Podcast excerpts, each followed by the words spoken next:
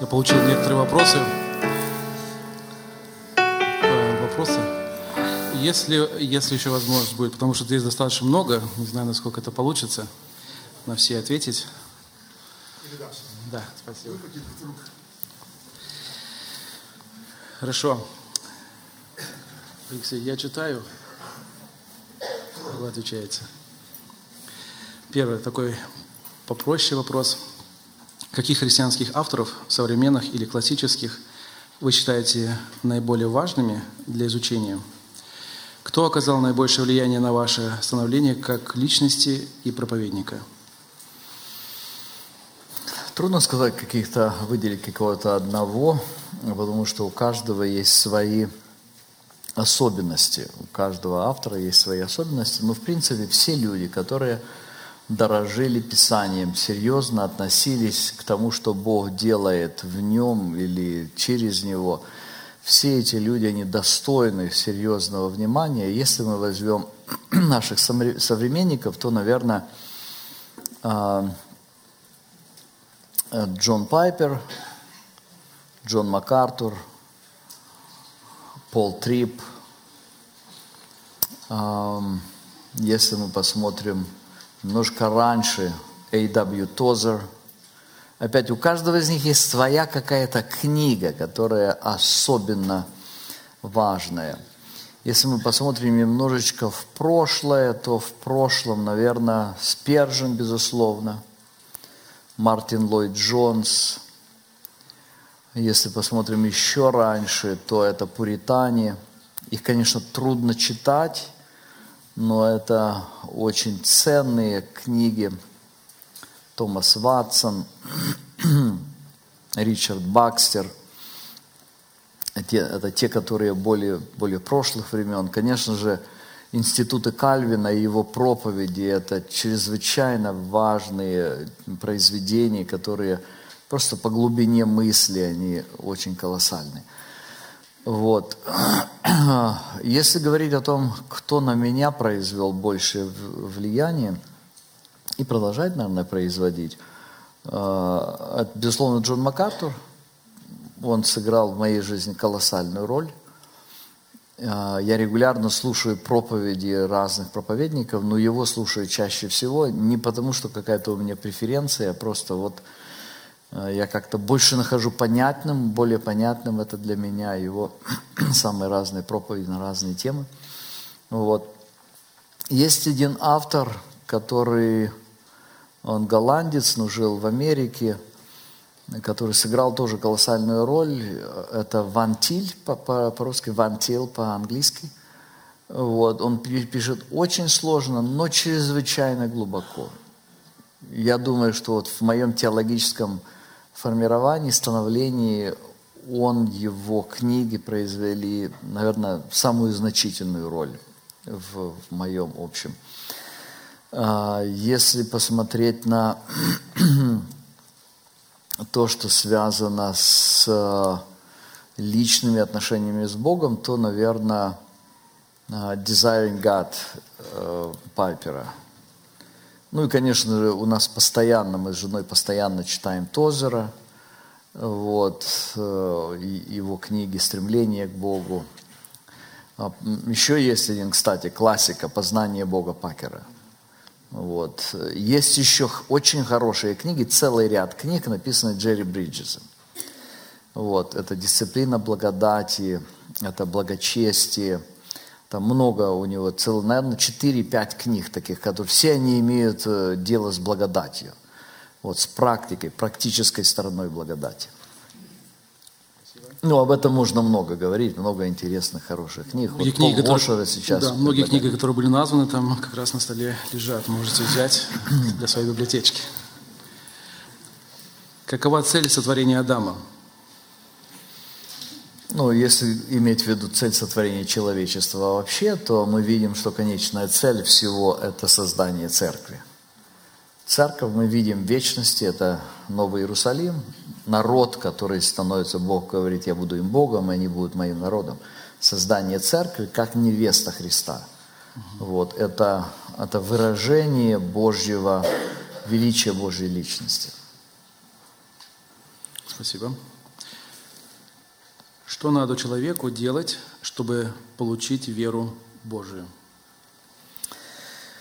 Просить Бога. Когда мы говорим о том, что человек э, о вере, мы ясно понимаем, что главным препятствием к вере является человеческая самость, то есть его «я», его гордыня, его противление. То есть, чтобы человек мог верить, для этого нужно сокрушение. А сокрушение может произвести только Бог настоящий. По этой причине, вот по-другому, по-другому нет, нет вариантов.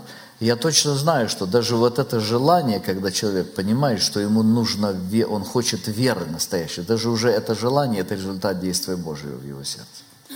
Если это настоящее желание. Спасибо. Матфея 19, 8. Все ли, что написал Моисей, является Словом Божьим? Или было что-то от его собственного имени? добавка здесь. Павел тоже в одном из своих посланий говорит, это я говорю вам от себя. Да. Ну, смотри, что, как вы рассматриваете Слово Божие. Вы знаете, что в Библии есть даже слова дьявола приведены. То есть там есть ангелы, говорят, есть люди, есть люди положительные герои, есть отрицательные герои. Но когда мы говорим о том, что это Слово Божие, это значит, что все, что написано там, авторитетно и точно передает реальность для поставленной перед Богом цели. И эта цель – открыть Спасителя, чтобы мы могли уверовать и иметь жизнь во имя Иисуса Христа. Так вот, в этом отношении абсолютно все. Когда Павел говорит, что это я от себя говорю, а не Христос, он подчеркивает одну деталь, что были некоторые истины, которые Христос непосредственно в видении ему открыл, и другие вещи, которые он под действием Святого Духа, находясь в процессе исследования, понимания церкви, работы с церковью, он приходит к определенной позиции. И эти позиции мы точно знаем, что так как они находятся в Слове Божьем, значит, они являются богодухновенным Божьим откровением. То есть здесь различие не в том, что когда Павел говорит, я это от себя говорю, что угу. это как бы не важно или не нужно исполнять. Спасибо. Грех ли сжигать тело умерших? Не думаю, что это грех. Нет основания считать, что это не грех, что это грех. А в, в крематории да, там второй вопрос происходит был. то, что а, в могиле за полтора часа происходит то, что в могиле за 20 лет. То есть произойдет то же самое, только быстрее. Спасибо. Не кажется ли вам, что Евангелие на самом деле делает искренне уверовавших счастливыми на один день и несчастными на всю жизнь? Он обретает прощение и радуется во первого, до первого срыва в гневе, за который судит Дух Святой. Как жить в обещанном мире и радости Духа Святого, когда владеешь в один день и также а, впадаешь, извиняюсь, когда впадаешь в один и тот же грех, который в мирской жизни даже не замечал. Лютер, как и Кальвин, дал конкретную методику. Надо поверить, что Бог во Христе простил не только прошлое, но и настоящее, и будущие грехи. Поэтому надо признать, что это не обличение духа, а ложное чувство вины, навязанное дьяволом. Верою прогнать дьявола и жить со спокойной совестью. А какую методику практикуете вы? Я думаю, что здесь происходит несколько искусственное вычленение того, что говорил Лютер или Кальвин, из их общего подхода. Если мы посмотрим, и можно было сейчас приводить массу примеров, я меньше знаю, хотя можно в институтах Кальвина посмотреть некоторые вещи. Я больше знаком с разными работами Лютера по этому поводу. Дело, э, дело обстоит с достаточно сложным явлением, в которое по причине его сложности многие люди впадают в одну или в другую крайность. Э, я думаю, что наиболее точно это явление описано в э, послании к римлянам. В послании к римлянам апостол пишет, помните, он сначала говорит о благодати, о том, что человек спасен вмененной праведности Иисуса Христа. Это не зависит ни от дел, он ясно говорит, что это дар, это заместительная жертва, это вмененная праведность. То есть все то, что связано с этим, апостол представляет. вот, и потом в 6, 7 главах он говорит, что это совершенно не значит, что теперь человек может жить абсолютно не реагируя на свои греховные какие-то поступки. Наоборот, он даже объясняет, что так как вы погреблись со Христом, вы теперь живете э, новой жизнью, посвящаетесь новой жизни. Вот. И в конце седьмой главы говорит, что ну вот это приводит меня к постоянному напряжению. И это напряжение заканчивается тем, что он говорит, я доброго, которого хочу делать, не делаю, злое, которое не хочу делать, делаю. Вот. Дальше говорит, кто избавит меня от всего тела? Бедный я человек, кто избавит меня от всего тела смерти? И заканчивает это, говорит, ну, благодарение Богу и Иисусом Христом. То есть в Иисусе Христе это напряжение разрешается. Вся восьмая глава объясняет, каким образом это напряжение разрешается. И там сказано, если вы посмотрите восьмую главу послания к римлянам, то там очень ясно сказано о надежде, которую имеет каждый верующий человек. Вот. Суть вот этого решения этого напряжения заключается в следующем. Он говорит, что борьба будет. Борьба христианина с его э, греховной природой, проявлениями греховной природы, природы будет неизбежно. А, я думаю, что выражение, что христианство делает человека счастливым на один день и несчастным на всю жизнь, это утрированное выражение, которое а, неприменимо к нормальной христианской жизни. В нормальной христианской жизни христианин постоянно имеет утешение, удовлетворение и радость во Христе, и при этом – он чувствителен к всякому греху, который допускается в его жизни. Он борется, он чувствительный достаточно, чтобы с ним бороться. Но в это же самое время он помнит, что Христос в действительности простил его прошлое, настоящее и будущее грехи. Но эта гарантия прощения не делает его бесчувственным. И вот в восьмой главе послания к римлянам очень хорошо об этом сказано. Здесь ясно сказано о том, что мы приняли духа усыновления, взываем Авва Отче, Отец, Бог наш Отец. И хотя мы несовершенны и согрешаем, мы знаем все равно Он наш Отец. Дальше он говорит, посмотрите, а, в стихе 23, и не только творение, но и мы сами, имея начаток Духа, и мы в себе стенаем, ожидая усыновления и искупления тела нашего, ибо мы спасены в надежде. Дальше 26 стих. Дух подкрепляет нас в немощах наших, Он ходатайствует за нас воздыханиями неизреченными. Дальше говорит, при том знаем, что любящим Бога, призванным по Его изволению, все содействует ко благу. Дальше говорит, что же сказать, если Бог за нас, кто против нас – то есть он здесь одну за одной приводит причины, почему мы радуемся, почему мы имеем надежду, почему у нас есть утешение. Хотя здесь же в 37 главе говорит, но все это преодолеваем силой возлюбившего нас. То есть он говорит, ну есть трудности, и вот эта наша надежда и радость во Христе, она позволяет нам не падать духом, но преодолевать все этого в Иисусе Христе, полагаясь на Христа, на то, что Он сделал для нас в прошлом, настоящем и будущем. Спасибо. Любовь Христа в нас, необходимость пропитаться ею. Как это делать практически? А, Иисус говорит, вернее, апостол Павел говорит о Христе, помните, филиппийцам 2 глава, он говорит, ибо в нас должны быть те же чувствования, которые во Христе Иисусе – вот. И до этого немножечко выше, буквально одним стихом выше, он говорит, посмотрите, не о себе только каждый заботен, ну, каждый и о других. Вот. И дальше перечисляет, Христос был образом Божиим, ну, унизил себя, сошел на, вот, в послушании Отцу, и Отец превознес его. То есть Практически, дальше в, в первом послании Петра во второй главе сказано, чтобы мы Христос оставил нам пример, чтобы мы шли по следам Его. То есть практически это следующим образом делается.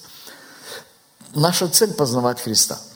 Познавать Христа как можно больше, чтобы учиться мыслить, как Он мыслит, чтобы учиться полагаться на Него. Раз Он сказал так правильно, значит так правильно. Я доверяю Ему. Когда я доверяю Ему, это не значит, что у меня всегда будет получаться думать так, как Он думает. Но чем больше я буду проводить с Ним время, тем больше я буду думать, как Он думает. И точно так же – по, по мере того, как я буду думать, как он думает, я буду учиться чувствовать, как он чувствует. Те же чувствования, которые во Христе Иисусе. И по мере того, как я прогрессирую в этом, у меня будут рождаться желания больше и больше, гармонирующие с его желанием. Вот это и есть э, любовь. Кстати, в, первой, э, в третьей главе послания к Ефесянам, с 14 стиха, апостол Павел говорит, он молится а, верующих в Ефесе, и он говорит о том, чтобы крепко утвердиться духом его во внутреннем человеке. И дальше говорит, верою вселиться Христу в сердца ваши. Очень интересно, верою вселиться Христу. Вера – это практическое доверие Христу, познание и доверие Ему. И дальше говорит, чтобы вы, укорененные и утвержденные в любви, могли постигнуть со всеми святыми, что широта и долгота и глубина и высота – и чтобы вам исполниться всею полнотою Божией. То есть речь идет о том, что когда мы, по мере того, как мы наполняемся Христом, мы начинаем наполняться Его любовью. И это то, что, к сожалению, ну, часто, очень часто не становится целью для верующих людей. Вот это практическое познание Иисуса Христа с целью, чтобы Он наполнял нас собой и отражал, отражался в нас и через нас. Спасибо. Трактат Лютера о евреях и их лжи. Почему евреи обвиняют Лютера в соучастии в уничтожении тысячи евреев?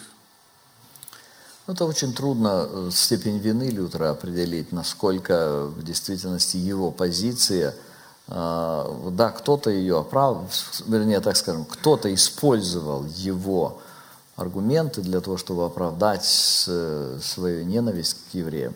Нужно прямо сказать, что Лютер в этом был неправ, это была его ошибка – как я уже сказал, что, к великому сожалению, это была не только позиция Лютера, она, она культивировалась в то время, это еще, еще в 15 а, веке известно. Вот. И во время Лютера, конечно. Логика, которой они двигались, была следующая. Но вы должны понять, о чем идет речь. Что к тому времени было, был только христианский мир, мусульманский и еврейский. Кладбища были христианские, мусульманские или еврейские культура была, разные вот религиозные, это же было не только религия, это было сообщество, это, это, это весь процесс. В христианском обществе рождается ребенок, его крестят. В, в, в исламе там у них свои процессы индоктринации. Э, в евреи совершенно отличаются. Вот. И логика такая, что евреи распяли Иисуса Христа кровью на нас и на детях наших, и этим обвиняли, или вернее объясняли свою ненависть и вот такой антисемитизм, который это, конечно же, абсолютное э, нарушение того, что Христос, вернее, Бог говорит, благословляющих тебя благословлю, проклинающих тебя прокляну.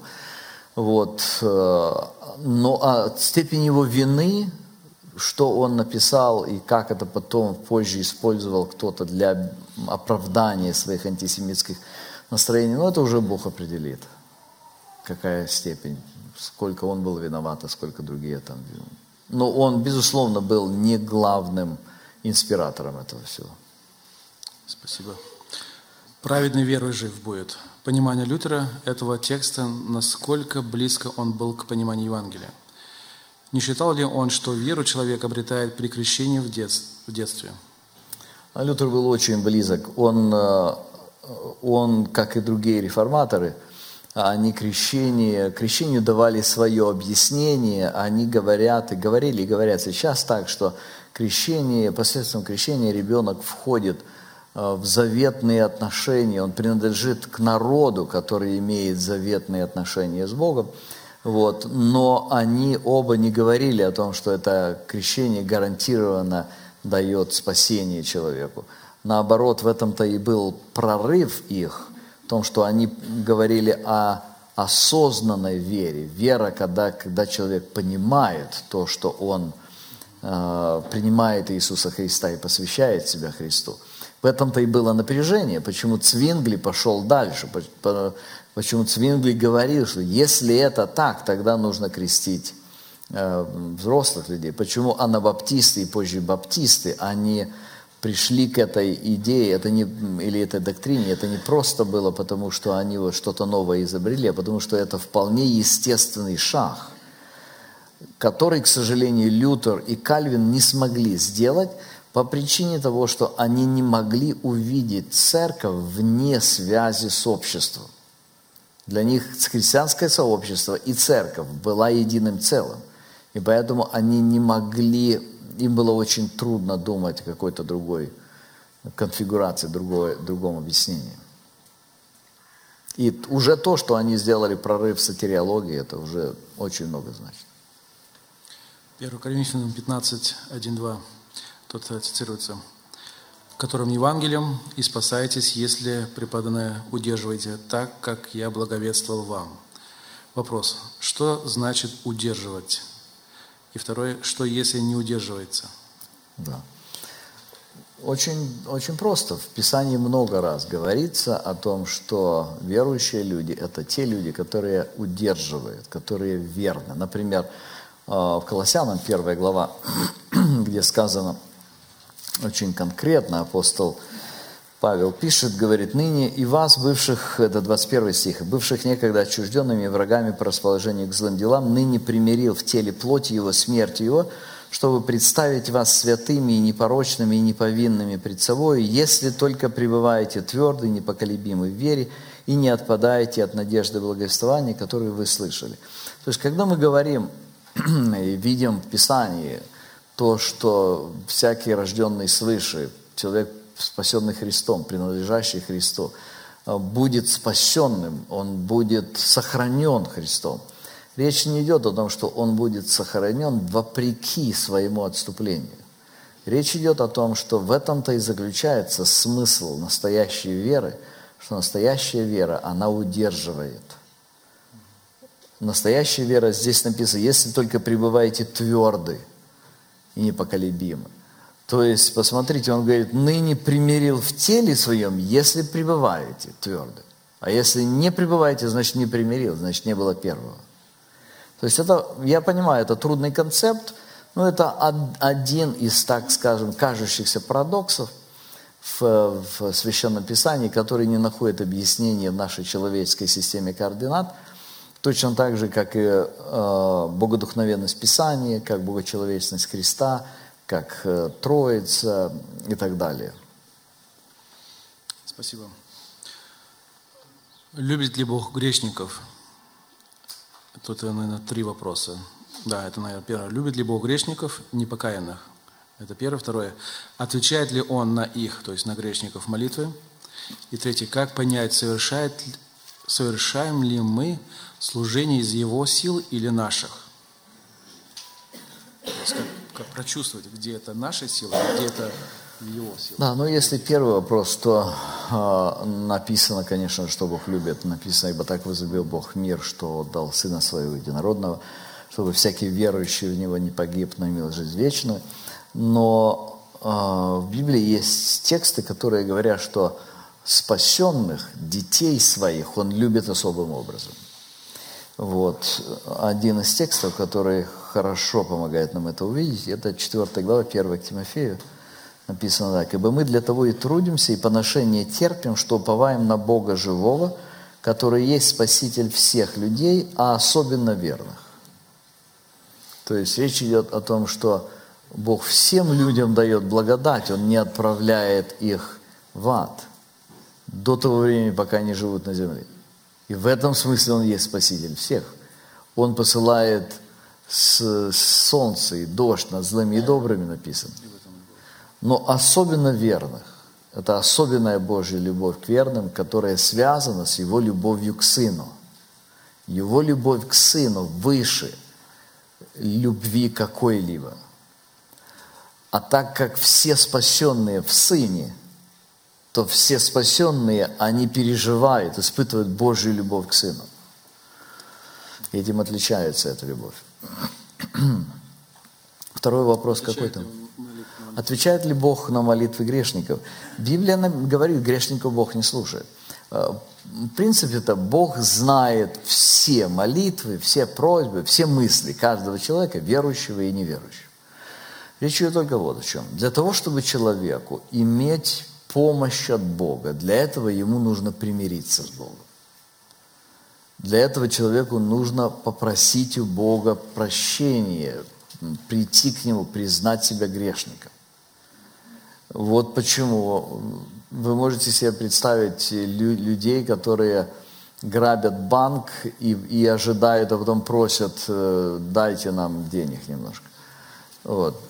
То есть это совершенно нелогичная схема, в которой, тем не менее, поэтому Бог слышит молитву покаяния у грешника. Тем не менее, Бог может ответить на какую-то молитву, если это в его плане каким-то образом позволяет помочь человеку прийти к Богу или какие-то другие.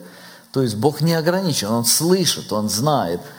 Он, у, у грешника нет права просить что-то у Бога. У верующего человека есть право во имя Иисуса Христа. Почему во имя Иисуса Христа? Потому что Иисус, я во Христе. Иисус мой Спаситель. Я во имя Иисуса Христа могу просить. А, а неверующий человек, не принадлежащий Христу, у него нет этой опоры. И третий вопрос. Третий вопрос, как понять, совершаем ли мы служение из его сил или наших сил? То есть где это определить? Да, как, мы, как понять? Или же все-таки Бог через меня действует? Да, когда мы говорим о том, что своей силой и Божьей силой, то, в принципе, посмотрите, Бог вдохновляет нас и дает нам силы физические, Он дает нам силы духовные. Вот. Э, Э, практически мы можем определить это двумя путями. Первое, мы можем определить из результатов. То есть, когда мы видим, что что-то происходит, люди изменяются, люди приходят к Богу, люди переживают преобразующую Божью силу, это ясно, ясно, ясно, что Бог действует. Очень ясно. Мы не можем менять людей, это точно. Это первое.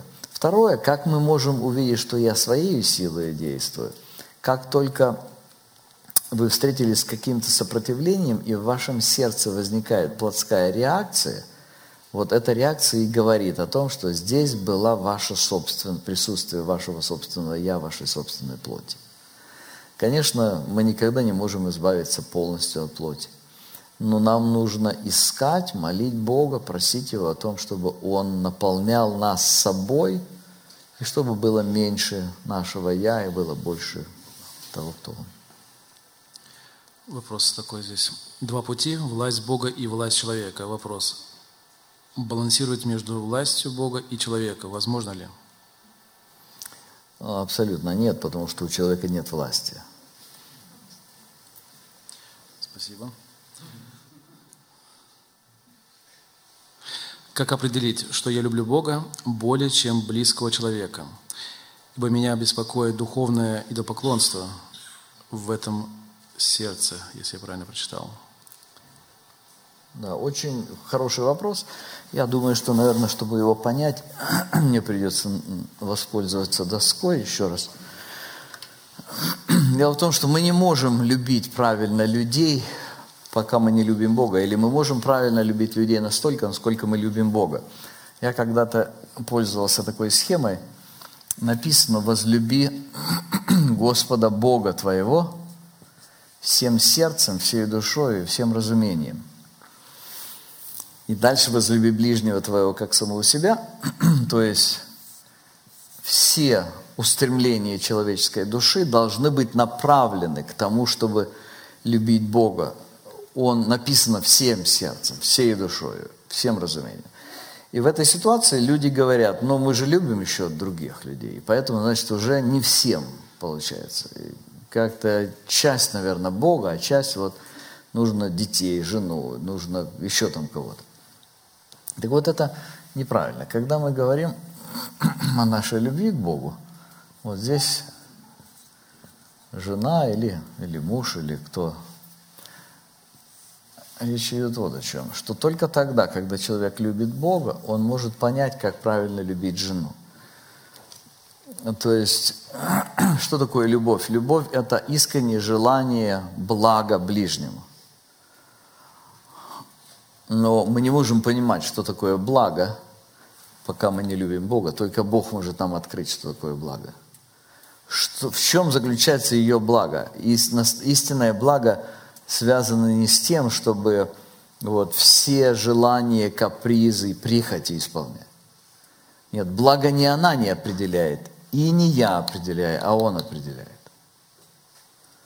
То есть по-настоящему вот это посвящение, более того, чем больше посвящен человек Богу, тем больше Бог будет говорить ему и, и показывать на то, что он не для себя живет, а для ближнего. И тогда он сквозь эту призму, дальше все остальные вопросы будут, будут видны, каким образом он может достигать и решать их. Его. Конечно, да. Как Господь смотрит на то, когда христианин бросает служение, основываясь на нехватке времени или работы, учебы, или какими-то другими занятиями вне церковной, или, например, семья, которая тоже является я думаю, что это вот где-то помогает нам увидеть это, смотря как, как, когда мы говорим бросает служение. Человек никогда не должен бросить служение Богу. Человек должен во всем служить Богу он посвящен, но это служение выражается по-разному. Оно может выражаться в его большей части, когда он занят в церкви какими-то церковными делами, или в меньшей. И все это определяется вот этими двумя. Его любовь к Богу, дальше жена, дальше дети еще. Это, это еще важный фактор. Еще один важный фактор. То есть это первые объекты его служения. Вот. И, конечно же, и жена, и дети, они становятся объектом окончательным, финальным. А он, служа им, вместе с ними служит делу Божьему. Настолько, насколько это возможно. И здесь он определяет уже, сколько ему нужно для работы время, сколько ему нужно время для заботы о семье, сколько ему нужно времени для каких-то других вопросов, которые бы обеспечили его жизненную функцию. И тогда определяется – сколько он может. И в каких-то периоды да, человек должен говорить, вот этого я раньше делал, сейчас не могу. Если он делает это по правильной причине, тогда это нормально. Если он делает это из лени, если он делает это по, там, обидели его или по каким-то другим причинам, это неправильно. На этот вопрос, конечно, можно больше еще задать, но как определить действительно вот это Мотив, наверное, мотивация, да? Какая мотивация, что толкает именно? Мотивацию каждый человек должен смотреть в свое сердце и честно рассматривать это перед Богом. Хорошо, спасибо. Если вы знаете, какова официальная позиция Русской Православной Церкви в вопросе оправ... оправдания веры единой и других реформаторских позиций?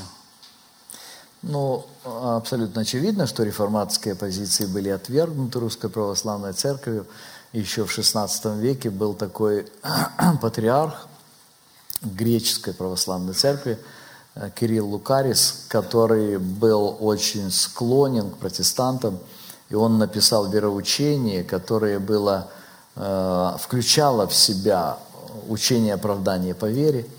Вот. Ну, достаточно быстро, в течение буквально нескольких лет или даже нескольких месяцев – а, его сняли, по-моему, даже осудили или убили, я не помню точно, чем закончилась его жизнь, но, но от всего этого отказались, отсуд, осудили это, и на протяжении всей истории они придерживались других позиций. Есть книга э, Сергия Строгородского, который возглавил церковь э, после э, после того, когда коммунисты сняли патриарха, который был до него, и так называемые обновленцы появились. И он написал книгу, в которой он анализирует протестантское а, учение об оправдании в протестантизме и в католицизме. Вот они представляют совершенно другую модель, модель, которая связана не с юридическим э, подходом к оправданию, она связана, точнее нужно назвать это как обожение. Э, на Западе есть такое понятие infused righteousness или впрыскиваемая благодать.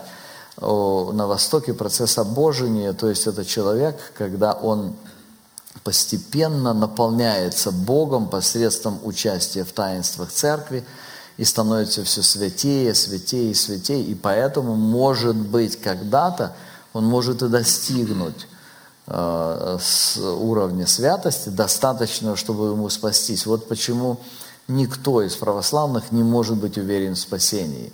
Когда, если вы спросите, ты спасен, они скажут, я спасаюсь и надеюсь, что, может быть, смилуется и, может быть, Матерь Божья и другие святые попросят за меня, и, и тогда э, меня примут в райские обители. Спасибо. Как вы думаете, почему Бог, знавший изначально, что большая часть Его творения будет проводить вечность в муках, не оставил идею сотворения Вселенной? Я не знаю.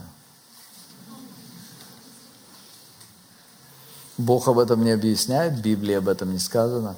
Какие-то причины были, наверное, очень серьезные. Вопрос. Моя дочь посещает харизматическую церковь. Являются ли члены пятидесятнической, методич... методической, харизматической церквей нашими братьями и сестрами?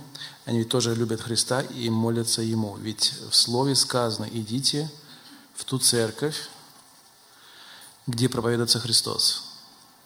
Да, очень правильно. Где проповедуется Христос и где проповедуется Слово точно и без изменений. Являются ли они братьями? Братьями являются все, кто принял Евангелие. Кто исповедует Евангелие и кто принял его. Поэтому нужно посмотреть на каждую конкретную церковь, проповедуется ли там Евангелие Иисуса Христа, то, о чем мы сегодня говорили. Это определяет главное. Второй вопрос, который нужно задать. Есть ли возможность для духовного роста в этой церкви, а он определен, насколько верно проповедуется там Священное Писание.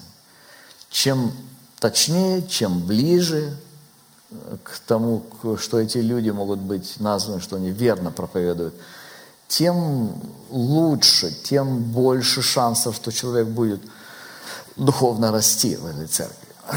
По этой причине каждый человек должен определять для себя, должен церковь, церкви, методические, методические церкви, но это название вмещает в себе самые разные церкви. Э, вот э, когда-то Весли, они начаты были братьями Весли, когда-то эти церкви были очень живыми, и они в действительности исповедовали Евангелие, хотя со своими перекосами некоторыми – вот. Но сегодня, если посмотреть на основную массу методистской церкви, э, ну, в Америке точно, я знаю, я не знаю, как здесь в Германии, то это в основной массе своей, это либеральные церкви, в которых Евангелия уже нет. Вот харизматические церкви тоже есть разного типа. Есть люди, которые проповедуют Евангелие, но к этому добавляют несколько искаженное учение о духовных дарах. В некоторых церквях это учение о духовных дарах, оно как бы второстепенную роль, малозначительную играет, а в некоторых оно вообще является центром. И говорят, что если не говоришь на иных языках, вот гласолалии, как они понимают, то и не спасен. Вот. В этом случае, естественно, эта церковь не та, которая проповедует Евангелие. Вот. Хотя есть те, кто проповедует Евангелие. Вот поэтому это в конкретном случае вам нужно взять, обратиться к служителям вашей церкви, вот, и пусть они познакомятся с той церковью, куда ходит ваша дочь, и помогут вам сориентироваться. Спасибо. Объясните, пожалуйста, текст Римлянам 8.13. «Ибо если живете по плоти, то умрете». Что имел в виду апостол Павел? Жить по плоти – умрете. То есть два вопроса. Да. Очень ясно. Апостол в 8 главе говорит, жизнь по духу – это спасенный человек, жизнь по плоти – это человек не спасенный. Когда человек не спасенный умрет, умрет вот в каком смысле. Смотрите, а, у смерти есть два уровня. Первый уровень смерти, который произошел в Едемском саду, вот, и вторая смерть разделяется еще, в свою очередь, на две части. А, это смерть физическая – когда человек телом умирает. И потом будет смерть вторая. Это о ней сказано в 21 главе книги Откровения, где сказано, что и смерть, и ад были повержены в озеро Огненное. Это смерть вторая. Так вот, между вот той смертью, которая была в Эдемском саду, и смертью, которая наступает физическое тело, вот в это время есть возможность для человека, чтобы он избежал вот той смерти. Поэтому, когда апостол говорит, если вы э, не, не живете по плоти, то умрете, то он говорит о той второй смерти. То есть тогда вот это завершающий э, этап той смерти, которая началась в Эдемском саду, он постигнет вас. Спасибо. Поведение в церкви на богослужение в свете реформации. Одежда, эм, раскрепощенность, разного вида. Как правильно себя вести, чтобы не впасть в либерализм, но и не впасть в желание быть строже, лучше, свяще. Да. Но я думаю, что здесь смешивается несколько вопросов.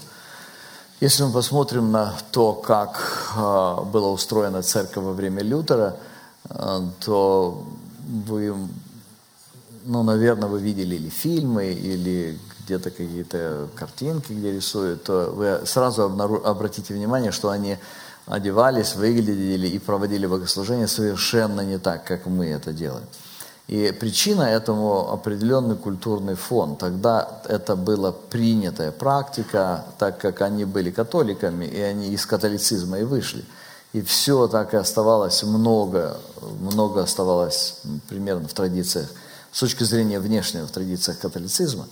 Вот, но время идет, люди изменяются, и вы сейчас посмотрите друг на друга, и вы никого не, не найдете вот с таким, знаете, этой прической лютеровской, помните, угу. которая, если бы сейчас я пришел к вам с лютеровской прической, ну, выглядело бы по меньшей мере странно. Вот. То есть мы одеваемся, исходя из того, что считается приличным в нашем обществе. Но когда мы говорим о том, как реформация на это влияет, реформация влияет вот каким образом. Если человек серьезно относится к Богу, то тогда он будет понимать, что его отношение к богослужению должно выражать определенный уровень благоговения перед Богом. Опять-таки, в разных культурах это выражается по-разному, но чем больше будет человек благоговеть перед Богом, тем меньше это будет проблемой вообще. Я думаю, это ключевой вопрос, который нужно решать. Потому что если не решается этот вопрос, а пытаются решать вопрос с другой стороны, с внешней стороны – то тогда ситуация становится намного хуже, намного сложнее, потому что у тебя нет никаких инструментов, кроме своего вкуса. И тогда ведется спор на той территории, которая э, плотская, она совершенно не, не рождает ничего там созидающего. Поэтому нужно идти с другой стороны, идти со стороны того, чтобы повышать, молить Бога, искать, повышать уровень благоговения перед Богом в сердце, чтобы бояться Бога. Где-то подсказывать кому-то, где-то нужен, нужен какой-то такой взгляд со стороны, но он, опять-таки, именно в ключе того, что ведется работа изнутри. Спасибо. Имеет ли право женщина исполнять служение диакона? То есть не проповедника? Диакона нет, а диаконисы – да.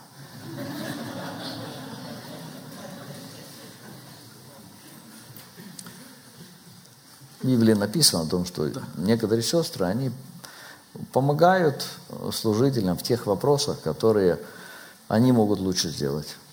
Алексей, вы пишете с новой книги. Может быть, пару слов в каком направлении? Давайте мы дождемся, когда они выйдут, потому что я их пишу уже очень давно, и вот пока я езжу здесь по Германиям и Украинам, они не пишутся. Вот. Две книги, над которыми я работаю, так скажем, работаю в кавычках, э, потому что так чуть-чуть поработаю, долго-долго не работаю. Вот, это первая книга «Победитель», это книга о борьбе с сексуальным грехом. И вторая книга «Истина свободная», она родилась в той серии которую я делал лет так 8 тому назад, «Истинно свободный», на Иоанна, 8 глава, 31-32 стих.